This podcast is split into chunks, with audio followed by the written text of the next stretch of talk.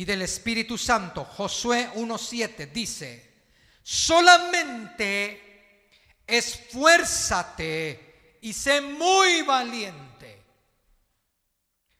para cuidar, aquí viene la base del mensaje de hoy, para cuidar de hacer conforme a toda la ley que mi siervo Moisés te mandó. ¿Le puso atención? Tiene que cuidar de hacer todo lo que Moisés le enseñó.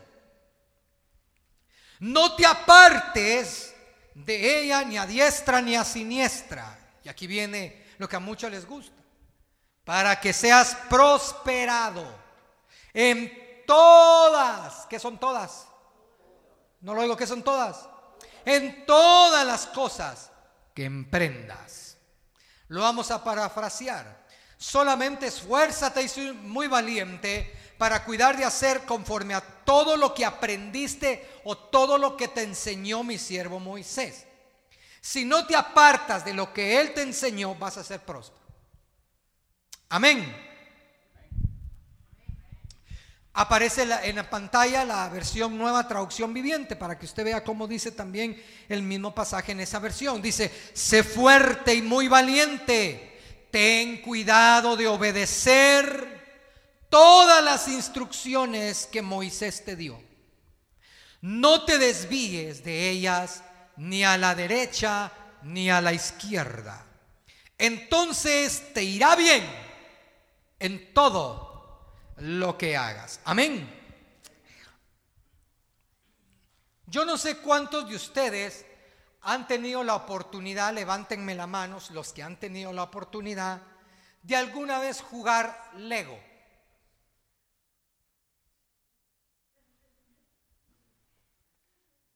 O armar algún Lego. ¿Qué es Lego? No lento, Lego. Lego son un montón de piececitas que uno tiene que ir juntando hasta formar un robot, un carro, casa, lo que sea. Una pieza. Una, pues, tal vez un Lego de 320 piezas. Una pieza que usted no ponga bien y no le queda bien. No le queda bien. Y usted comienza, pero si yo puse esto aquí aquí, puse el otro acá. Y cuando se da cuenta, ay, es la que está hasta abajo. Y lo tiene que volver a desarmar todo por una pieza que usted puso mala. A mí me pasó. Una vez, yo se le, un carro que le, que le regalaron a él, como de 420 piezas ustedes. Y yo que me la llevaba de muy, muy, ¿verdad? Yo puedo, mi hijo, yo te lo armo. Y me puse ahí en la mesa ustedes. Y yo me pasé quebrando la cabeza a ustedes. Porque puse dos piezas malas, pero si iban aquí. Iban aquí. Que si la pieza tenía otro color. Y fíjense ustedes que qué increíble. Pero eso nos pasa por no ver bien las instrucciones. Porque todos esos juegos de Lego traen sus instrucciones. Y le dicen a uno, paso uno, pieza color amarillo de 10 puntitos. Va con la pieza número 2, color gris de 4 puntitos. Ah, no, unos agarran la negra en vez de la gris. Y ahí se confunden. ¿Por qué? Porque no saben, no saben, perdón, seguir instrucciones. Yo no sé cuántos de ustedes de aquí compraron la licencia para conducir, espero que ninguno. Pero cuando uno no la compra, uno estudia un manual de instrucciones, de los signos, cuánta velocidad, si hay dos líneas en una carretera, todo eso lo aprende uno. Y hay gente que produce unos accidentes por no saber las indicaciones, por no saberlas, todo por comprar un título y no estudiarlo. Entonces, ¿por qué le digo esto? Porque lo que el Señor nos quiere hablar hoy es lo siguiente. Muchos quieren prosperar pero no quieren estudiar lo que los hace prosperar. No me asuste, hermano, está aquí. Muchos quieren prosperar, pero no quieren estudiar lo que los hace prosperar. Por ejemplo, si yo estudio medicina y quiero que el Señor me prospere en el área de medicina, pues tengo que estudiar la medicina. Y tengo que estudiarla bien. Tengo que estudiarla bien. Hace unos, unos días atrás, recibiendo una clase de, de interpretación de rayos X, de ultrasonido. Entonces le ponen a uno los pulmones, el corazón. Y entonces el profesor viene y le dice a uno, eh, ¿qué es lo que usted ve en esa radiografía? Mire, el que no sabe solo ve las costillas. Porque eso es lo que se ve en la radiografía, unas costillas y una mancha blanca en medio. Y uno se queda, ah, ¿qué es lo que ven? Entonces uno dice, bueno, las costillas. Muy bien, dice el profesor. ¿Qué más? Ah, el esternón. Muy bien. ¿Qué más? El espacio intervertebral. Sí, muy bien. ¿Cuánta dimensión tienen los espacios intervertebrales? Yo. Ah, no, pues tan chiquitos. Y ellos no, mire, tiene uno punto algo, le tiene que decir uno, no, uno, tan chiquitos. Y ya vio el corazón. Espérese. Porque uno anda pensando ver una cosa así como la hacen a uno. No, es una mancha blanca. Es una mancha blanca. Y le, le hacen uno el corazón. ¿Y qué es lo que ven? Y uno no mira nada más. No mira nada más y uno se queda. Pues como uno, gracias a Dios, está aprendiendo, pues el profesor le explica. Si ustedes pueden ver, aquí ustedes pueden ver calcificación en la aorta. ¿Dónde?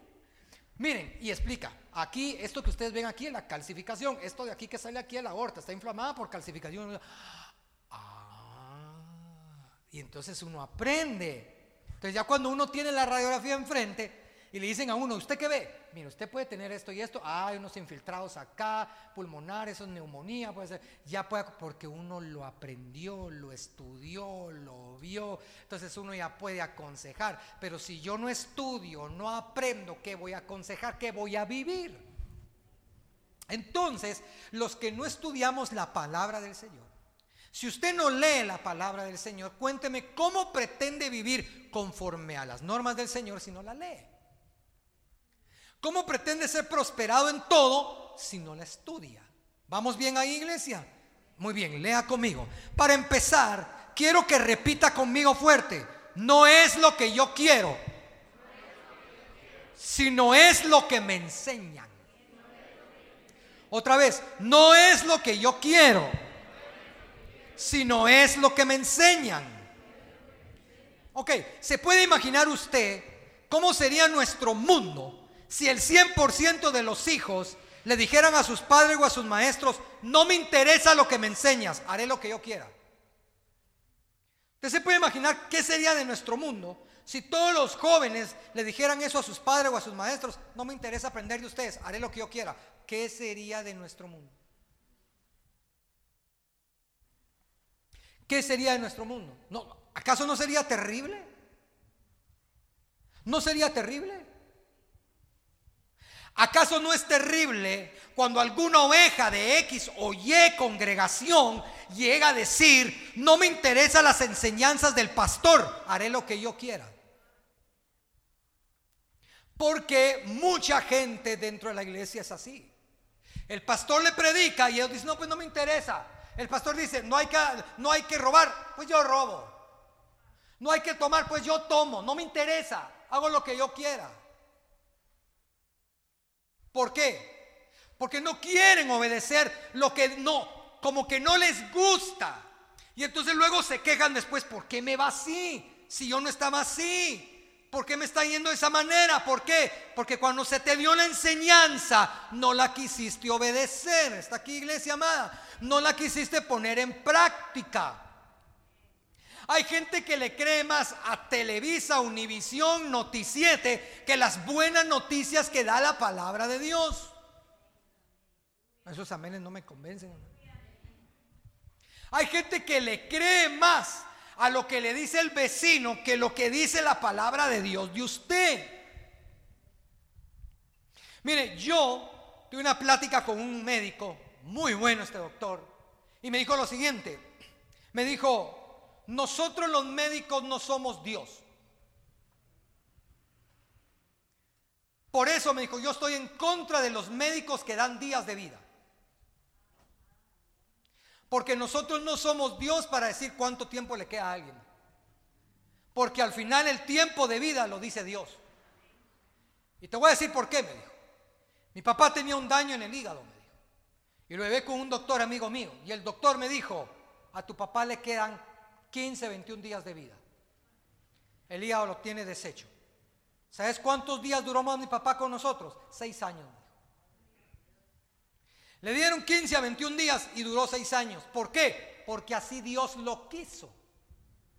Así le dio Dios la regalada gana. Nosotros, nosotros solo decimos, tome esto, tome esto para esto y esto y otro. Pero nunca es bueno decir al paciente, prepárese en 24 horas.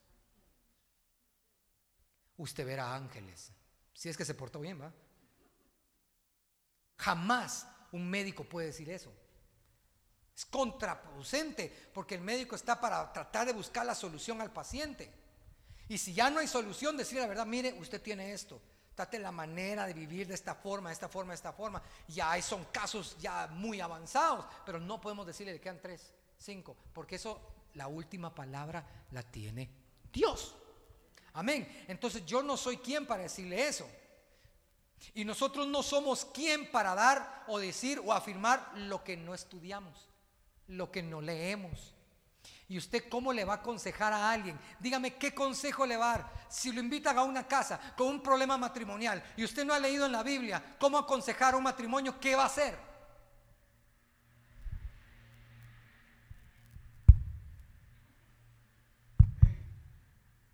Sí, se oye, hermano, sí, sí, probando sonido. Pero cuando usted no, yo voy a hacer lo que yo quiera, no lo que me enseñan. Por eso es que el mundo está como está. Dios en los primeros versos del capítulo 1 del libro de Josué le estaba dando unas recomendaciones a Josué. Le estaba dando miradas fuerzas de ese valiente. No, usted ha leído todo ese capítulo 1. Para que todo le saliera bien, viviera en victoria y fuera próspero. Y entre todos los consejos le dijo, Cuídate de obedecer. Cuídate de obedecer las enseñanzas o instrucciones que te enseñó Moisés. Si lo haces serás prosperado y todo te irá bien. Cuídate de obedecer. Miren mis hermanos, lo voy a decir con mucho respeto. Mi papá comete sus errores. Mi madre comete sus errores pero saben más que yo. Y cuando ellos me dicen no, por algo me lo dicen. Por algo me lo dicen. ¿Y yo qué tengo que hacer? Decirles, ustedes que ya están viejos. Sé que me están oyendo. Ustedes están viejos. Déjenme a mí vivir mi life. Mi vida. No, si ellos me lo dicen, yo tengo que tratar y tener mucho cuidado de obedecer lo que ellos me enseñan. Mi madre es especialista en eso. Mira, tener cuidado cuando te miren así y te hablen así y se te acerquen así, porque esto, soy mujer, sé lo que te digo. Ya, perdón la expresión, ya si yo me caigo en el barranco, fue por mi culpa. Porque no quise hacerle caso a las instrucciones y a las enseñanzas que me dieron. Entonces, si yo como médico le digo a usted, mire, va a quitarse por un tiempo el pan. Se lo va a quitar. Y usted ese día que le di la orden, se va a comprar una suilera de 12 franceses. Con guacamole y salchicha. Entonces ya no es mi culpa, hermanos. Yo le di las instrucciones. Le dije qué es lo que tenía que hacer. Ya si usted no hizo caso, a usted. ¿O no? Entonces, por eso es que va a haber mucha gente que le ha dicho Señor, Señor, pero no hace lo que Él dice. ¿Por qué me llamáis Señor, Señor y no hacen lo que yo les digo? Prácticamente el Señor le estaba diciendo al pueblo lo mismo que le dijo a Josué. ¿Por qué me vas a decir, Señor, si no sigues las instrucciones que yo te he dado? La palabra de Dios es para vernos bien, para vernos prósperos. Mire, la palabra de Dios dice, y yo traeré prosperidad y paz a tu vida. Créalo. Créalo, amado hermano. Sí, podemos estar pasando por tiempo de enfermedad, pero si la Biblia dice, yo traeré sanidad, yo soy tu sanador. Amén, Señor. Yo creo que tú eres mi sanador y tú me vas a sacar adelante. Créalo. Sigas en instrucciones, hermano. Yo no estoy en contra de los que escriben libros, hay libros buenísimos, pero créale más a la Biblia que a los libros. Josué pudo haber dicho cuando se murió Moisés, Josué pudo haber dicho, pero si ya se murió, Señor, ya déjame mejor hacer lo que yo quiera, déjame vivir mi vida a mí, yo tengo mis propios planes y metas. Pero el Señor le dijo, si quieres que te vaya bien, si quieres ser próspero, aprende a seguir y obedecer las enseñanzas que recibiste por medio de tu cabeza. José puede haber dicho, se murió, ahora me toca a mí seguir con mi vida. No. El Señor le dijo, sí, se murió, ahora cuídate de obedecer todo lo que Él te enseñó. Fíjense ustedes de que hay un, hay un movimiento a nivel mundial llamado feminismo. Muchachas que se ponen de, pañuelo verde, que hace poco celebraron hasta llorando, llorando como victoria en que puedan ahora matar a sus hijos.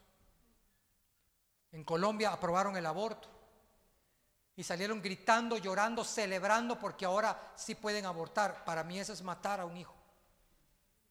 Médicamente, en el momento en que ya eres una célula, ya tienes vida. Porque toda célula tiene vida. Y fue aprobado que a partir de los tres meses, hermano, tres meses, ya pueden matar al bebé. Y ellas gritaron de celebración llorando. Porque por fin van a poder abortar. No sé qué enseñanza recibieron de sus padres, pero si están con vida es porque una mamá sí las quiso tener si están ahí gritando, qué bueno, es porque una mamá que no quiso abortarlas, que no pensó tan tontamente como ellas. Pero a lo que voy es que ellas se quejan del, patriarcado. Que los hombres son los que mandan y ellas no las dejan hacer. Bueno, yo las invito a que vayan y peleen la guerra en Ucrania. Todas esas mujeres que dicen que no las dejan ser, que solo los hombres tienen derecho, vayan yo no sé si usted ha visto las escenas de los hombres despidiéndose de la esposa y de sus hijos, porque todo hombre de 18 años a 60 años tiene que pelear obligadamente esa guerra. Y están las escenas donde están llorando, despidiéndose de su esposa y de sus hijos, se van a un lugar seguro y ellos los mandan a pelear, porque saben que no las pueden volver a ver. ¿Dónde están las feministas ahí? Las que hablan de que no tienen derechos. ¿Dónde están? ¿Se da cuenta? ¿Por qué? Porque han sido mal enseñadas. Hay niñas que, hay mujeres que quieren no te dejes, mija. Si te suena, sonale. Tené lista una tijera cuando duermas.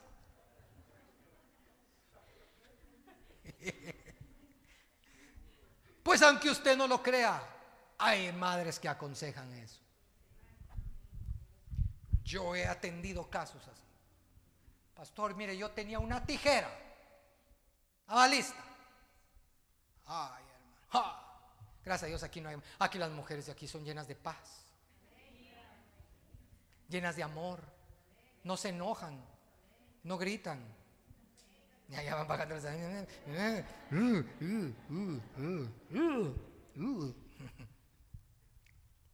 Josué dijo, pues si ya se murió, yo puedo hacer lo que yo quiera. No, el Señor le dijo, pues ya muerto, me vas a seguir las instrucciones que Él te dio. Y yo espero que mi papá y mamá sigan con vida hasta el día del arrebatamiento. En el nombre del Señor Jesús. Pero si el Señor llegara a, retrasar su venida, que no creo, pero retrasar su venida, y decía llevárselos, yo no voy a hacer lo que yo quiera. Sépalo de una vez. Yo voy a hacer lo que ellos me enseñaron a mí y lo que me enseñaron a través de su palabra. Cuente con eso. Cuente con eso. Porque sé que eso me va a traer bendición. Si el pastor aquí o nosotros le predicamos la palabra de parte de Dios para su vida, usted tiene que ponerla por obra. El domingo predicó el pastor Juan Carlos de que tengo que obedecer, que no tengo que hacer esto, lo voy a hacer. Te va a traer bendición. Hay gente que piensa que uno les predica. ¿Lo digo o no lo digo? Hay gente que piensa que uno les predica para tirarles. Es que me tiró el pastor Juan Carlos. Y como me tiró ya no voy. ¿Desde cuándo usted cree? Voy a poner como ejemplo, hermano Isaac Revolorio. Un ejemplo. ¿Usted cree que yo doblo mis rodillas todas las madrugadas para decir al Señor, Señor, revélame?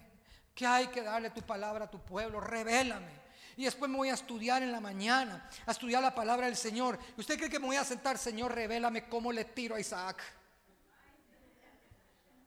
Dame una palabra para tirarle. Oh, Señor. ¿Usted cree que voy a poner así? ¿Usted cree que me voy a poner en esas?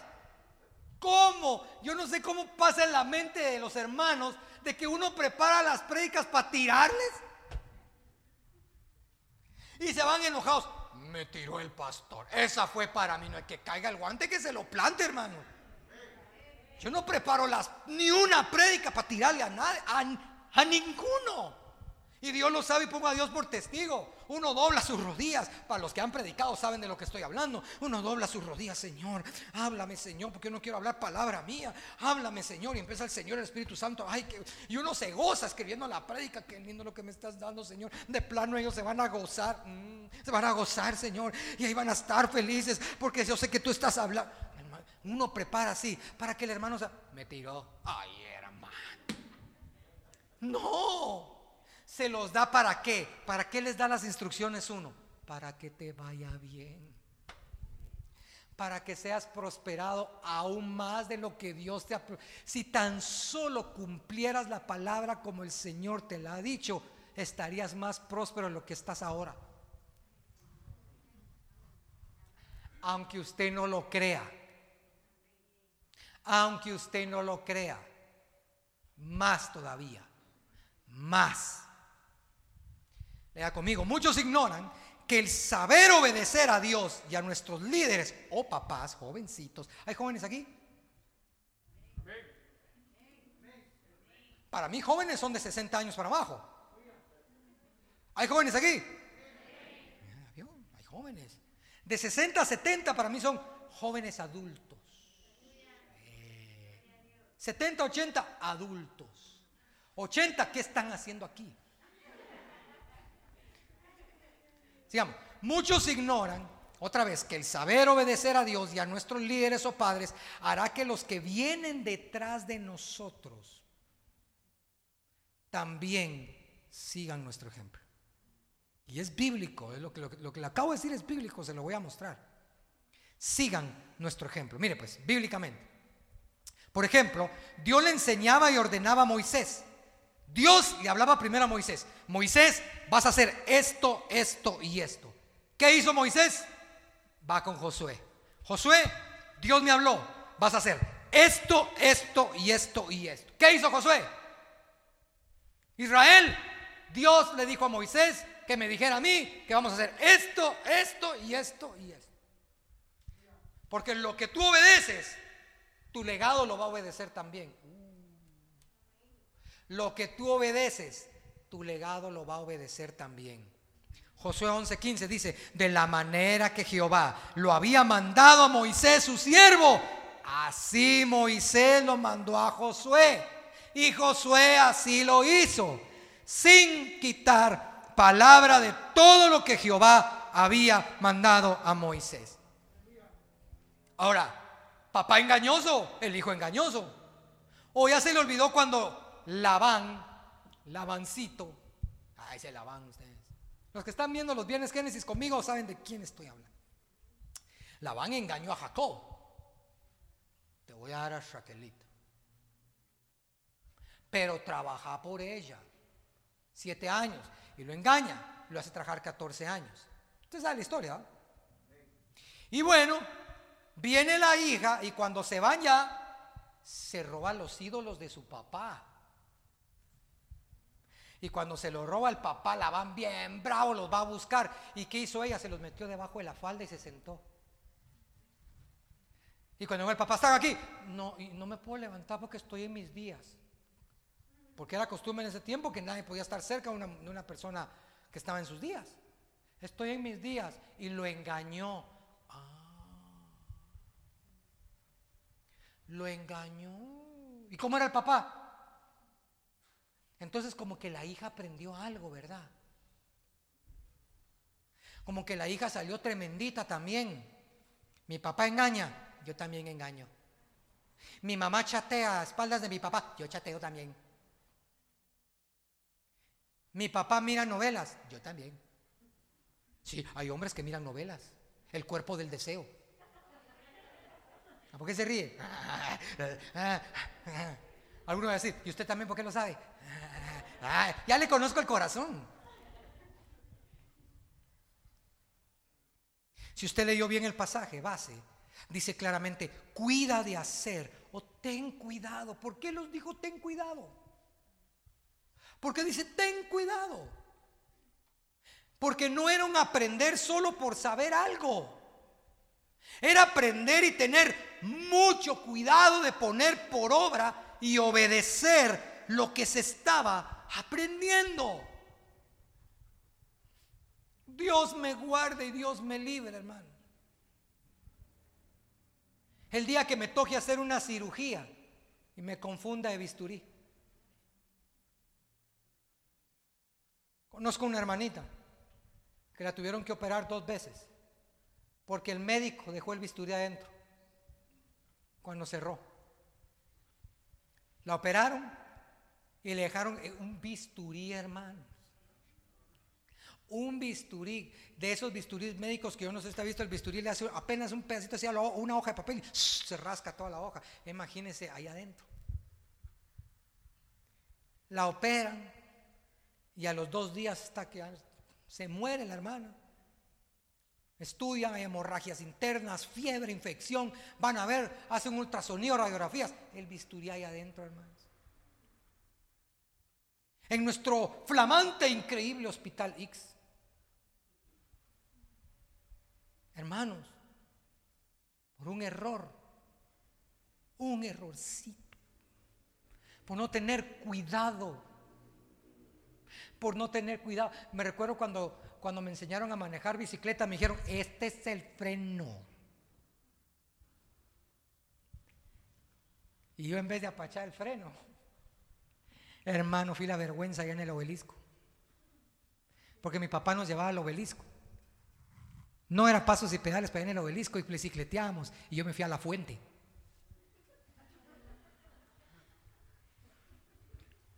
Porque el freno estaba del lado derecho y yo iba a hacer así el lado izquierdo. No agarra. Si me lo que este lado. Empapado. Empapado. Y todos los que estaban ahí. ¿Por qué? Por no tener cuidado. ¿Ya vio lo que está dando el COVID? ¿Por qué es?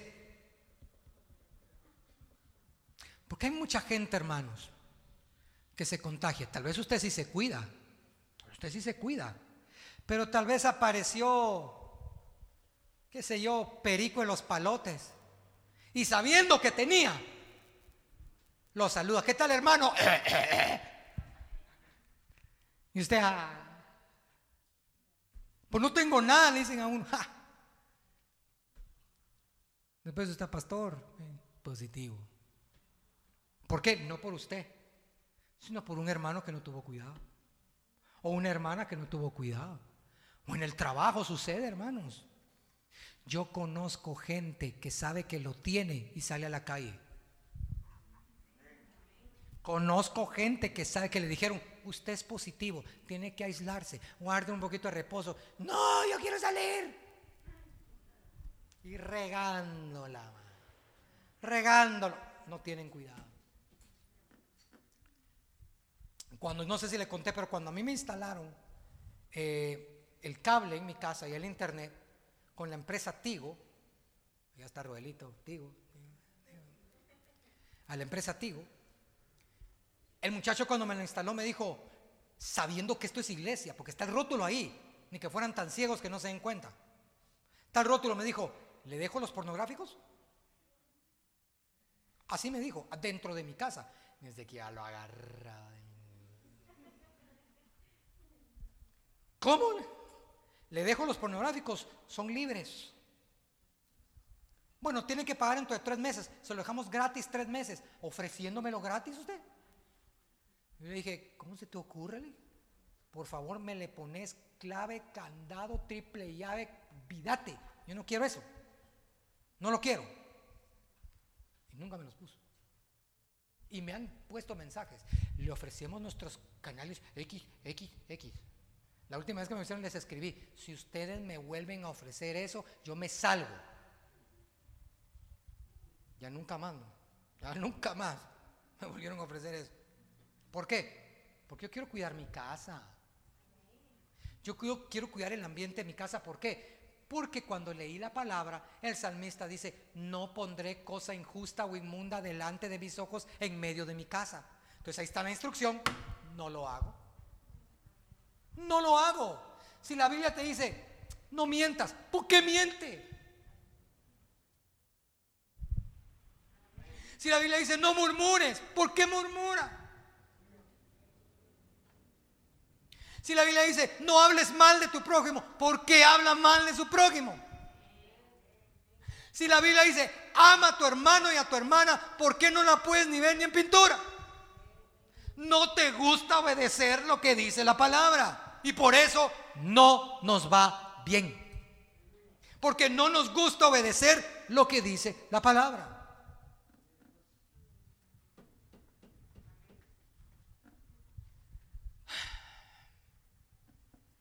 ¿Sigo paro? Ya tengo tiempo. Cuando usted estudia las cartas que escribió el apóstol Pablo, mire, yo he estado estudiando, me metiéndome a estudiar Pablo como ustedes no se imaginan.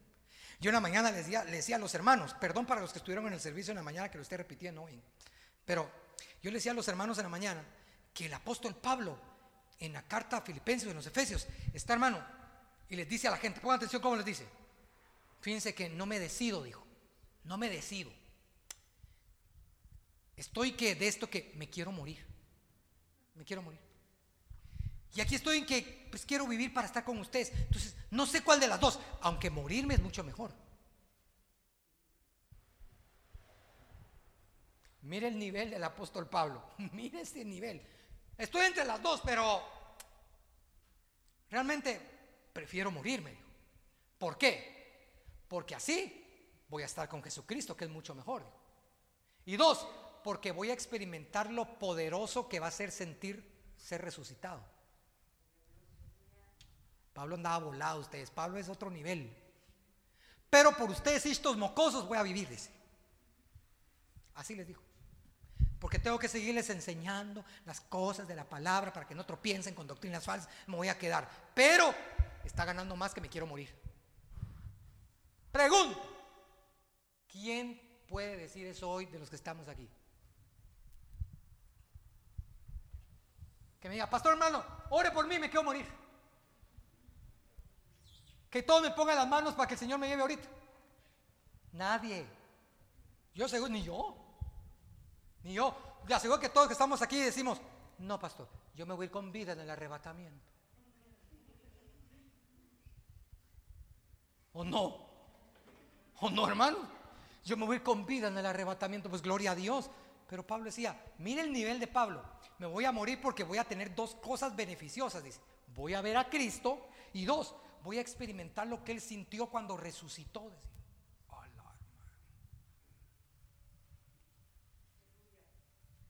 Y hay gente apenas se golpeó la pierna, tiene un morete y un tumor, voy a morir. Un morete. te a la par, tan exagerado que eres. Dígaselo tan exagerado que eres. Dígaselo sin pena, dígale. Tan exagerado que eres. Hermano, Pablo dijo lo siguiente, en verdad me gozo que han puesto por obra y han seguido todas las enseñanzas de las cuales yo les hablé. Le dice Pablo a la iglesia en una de sus cartas, hermano. En la carta de los romanos, así les dice, ¿saben qué llega a los romanos? Estoy muy contento, muy feliz. ¿Por qué? Porque han puesto por obra todo lo que yo les enseñé, dice.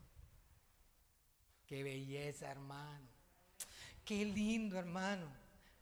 Yo voy a decir una cosa, yo he tenido alumnos de piano que ahora tocan mejor que yo. Mejor. Mejor. Pero me gozo de haber sido parte cuando me dicen, "Ah, es que mira, me ayudó muchísimo lo que me enseñaste. Ah, que bien se siente uno. De verdad, uno se siente bien. A los maestros, a los, a los que cantan aquí en la iglesia, eh, me dice, me dice el maestro que les da canto, Helber, me dice, mira vos, yo cómo me siento de bien que cuando miro las transmisiones en vivo, porque las mira, les cuento a los que cantan. Que el que les enseña canto las mira. Me gozo que hay algunos que lo están haciendo bien, vos me dice. Y los otros, porque si es que hay algunos, dije. Y otros, estoy orando mucho, me dijo. Porque fíjate que les he enseñado, pues no, no lo están poniendo por obra, me. Pero uno se siente bien, Pablo decía, todo lo que les enseñé lo están poniendo por obra. Ah, pero agárrese lo que le voy a decir ahorita, agárrese, está listo. Pero luego, a los Gálatas, Pablo les dice lo siguiente, oh Gálatas insensatos, ¿quién los engañó? ¿O quién los fascinó para que se apartaran de la sana doctrina o enseñanza la cual yo les enseñé? ¿Quién los apartó? ¿Quién les dijo? Hermano, ahorita están saliendo unas doctrinas tan, pero mire hermano, tan fatales. Que están engañando a mucha gente. Han llegado a decir que el Espíritu Santo es mujer. El Señor los perdona, hermanos. Y que Jesucristo, mejor no lo digo, hermano, miren que para no caer en esas barbaridades que muchos están diciendo, hermanos. Y están diciendo que no hay arrebatamiento, que no existe, que olvídense, que la iglesia lo pasa. Pues que se queden ellos, hermano. Aquí se ha enseñado que nos vamos antes de la tribulación. Y así va a ser, hermano. Y nos vamos a seguir abrazando esa palabra. Y el que quiera creer otra cosa, pues que la crea. Aquí se ha enseñado eso y aquí nos vamos a ir todos juntitos. Aunque sea nos agarramos de los tobillos todos, pues nos vamos. Eso sí le gustó. Ay, sí, ay, me agarro de aquel. Yo le he orado al Señor para que el día del arrebatamiento suceda un día de culto. Y que aquellos que desde noviembre no han querido venir, digan, ay, me quedé. Cuando miren que yo esté predicando, ¡fum! solo el micrófono se quede. O que esté Werner tocando piano, se le pum.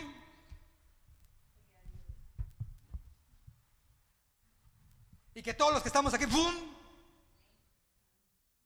Ay, no, ay, no, no, no, no, no, no, no, no, no. ¿Quién? ¿Quién dice? ¿Quién los enseñó? Ah, yo le voy a decir quién. Agárrese, agárrese. Nos indica que dentro de una congregación usted puede encontrar a dos tipos de personas. Las dos escuchan, las dos escuchan. Hay dos tipos de personas en la iglesia. Las dos escuchan, pero solo unos ponen por obra y obedecen lo que escuchan. Mientras el otro grupo hace lo que ellos quieren y no lo que se les enseña.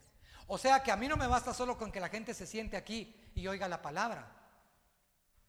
Porque eso lo hacen todos. Hasta las personas que no son cristianas, usted las invita a la iglesia y se sientan a escuchar. Está bonito lo que habló el cura. Dice. Sí, porque así me, así me habló un hermano, un hermano en los Estados Unidos, ustedes. Terminé de predicar, eso fue en Dallas. Terminé de predicar y que no sé, me fui a la parte de atrás y llegó la persona y me dijo, excelente su misa, padrecito.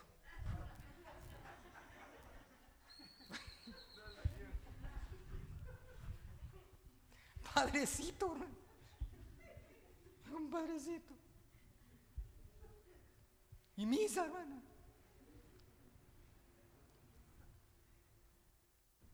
Entonces ella se sentó, la escuchó, excelente. ¿Usted cree que la puso por obra?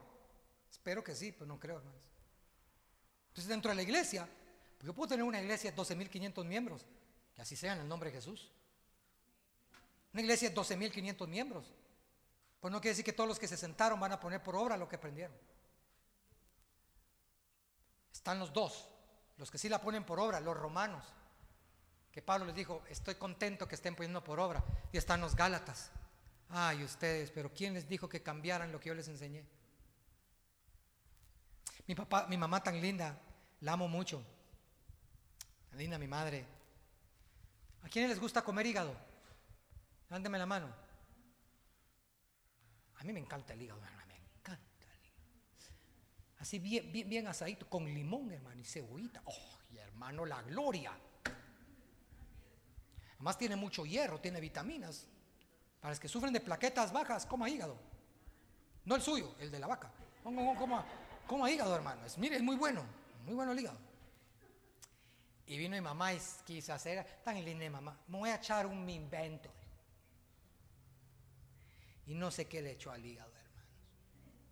Creo que la mezcló con jugo de naranja, con no sé qué cosas, hermano. Prueben lo que me inventé, Padre Santo, hermano.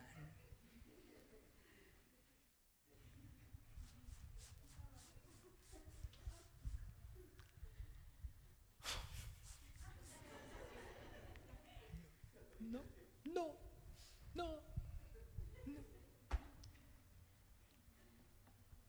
Pues están las instrucciones de cómo hacer un hígado, hermanos.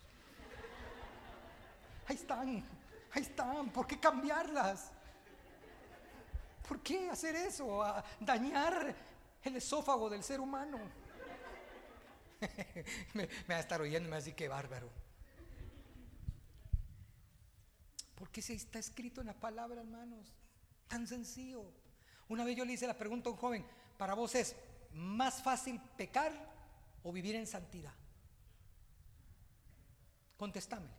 ¿Es más fácil pecar o vivir en santidad? ¿Qué es más fácil?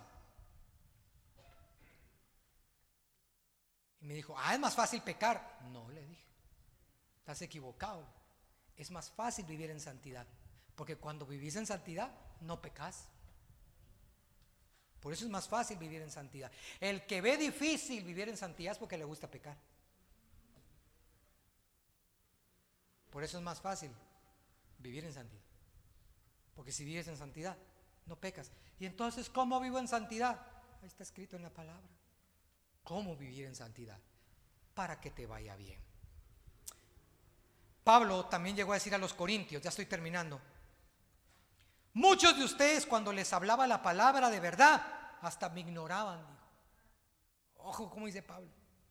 Pero cuando vienen de esos superapóstoles, dice, ahí le voy a poner, ahí le voy a dar el pasaje, pues si no me cree, superapóstoles.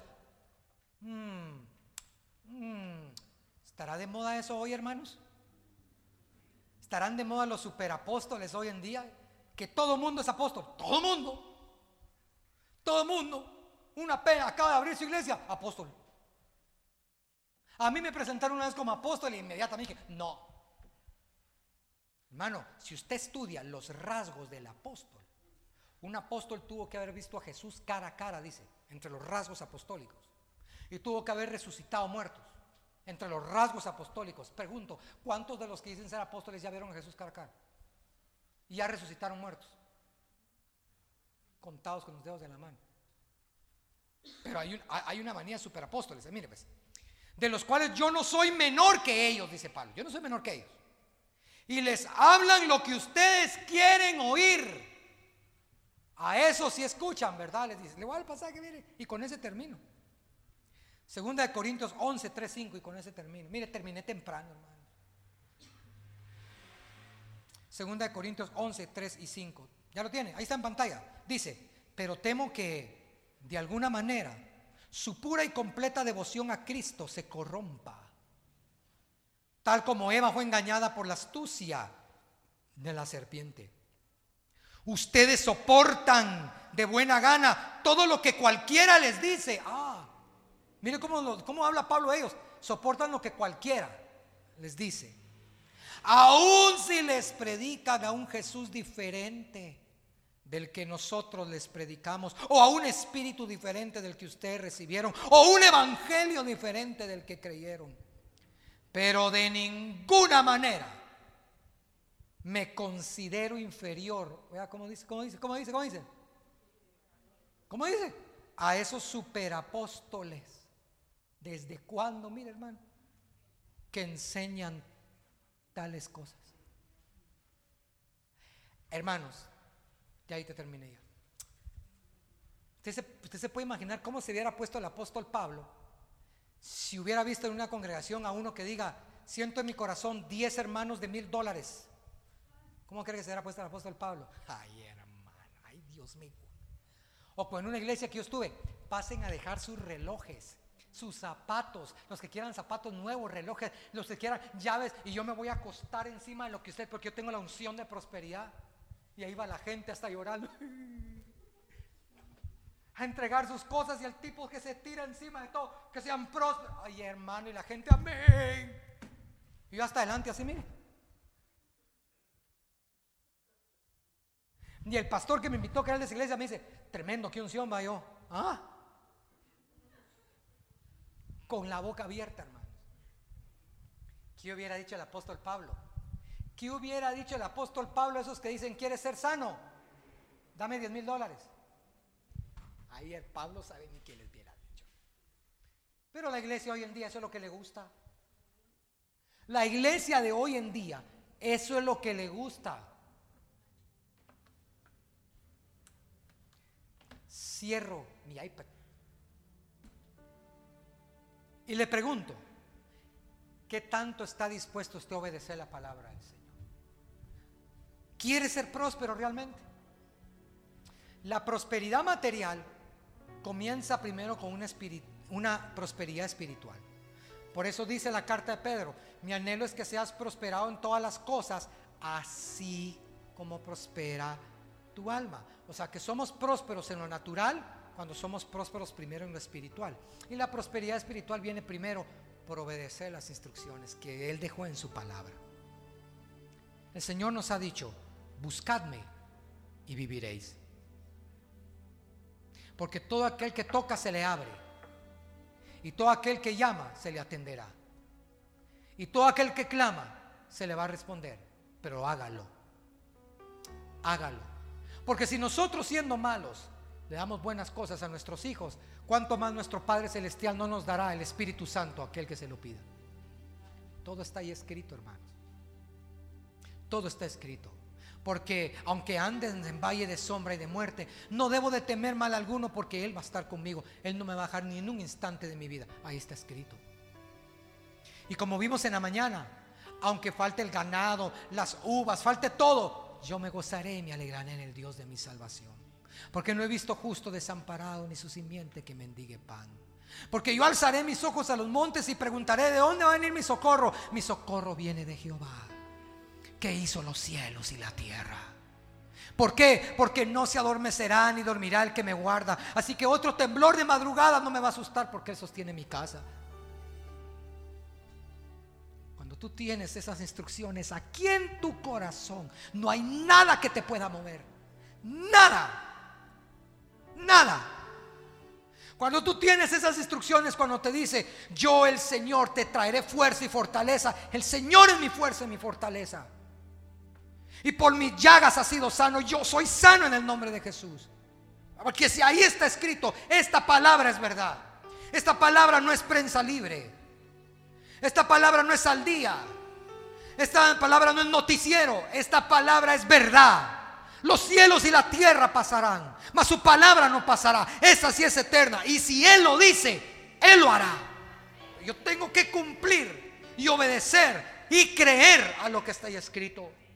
Y si la palabra de Dios dice que con voz de mando, con voz de arcángel y con trompeta de Dios descenderá del cielo y los muertos en Cristo resucitarán primero y luego nosotros seremos arrebatados, es porque así va a ser. Yo lo creo y no voy a dejar de creer en eso.